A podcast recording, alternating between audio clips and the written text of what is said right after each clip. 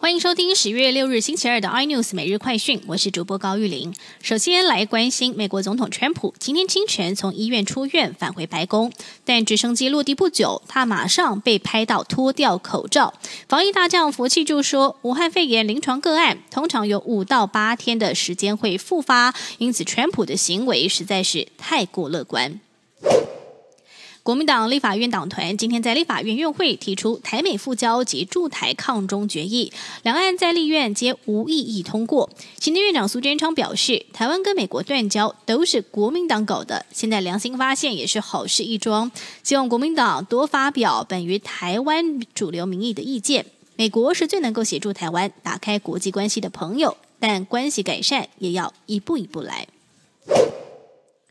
康轩文教集团董事长李万吉因为违反居检六次外出爬爬灶，遭到密报之后开罚最重一百万元。没有想到康轩疑似秋后算账，自行揪出吹哨者，予以要求离职。新北政府接获劳工申请调解，事件才曝了光。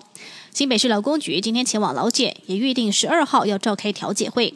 虽然还没有确认这个员工被离职，但消息一出，已经掀起一片骂声。红海昨天公布九月合并营收四千六百六十三亿元，是今年来最佳，月增超过了十趴，优于市场预期。而红海主要受惠于电脑终端与云端产品出货畅旺易注，第三季营收也缴出季增超过了十四趴的成绩单。特斯拉目前已经在全球三十多个国家销售电动车，但作为亚洲大国的印度却始终无法如愿。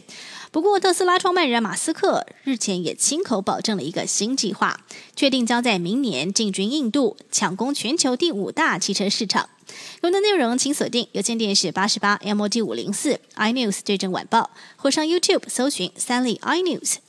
感谢台湾最大 Podcast 公司声浪技术支持。您也可以在 Google。Apple、Spotify、KKBox 收听最新 iNews 每日快讯。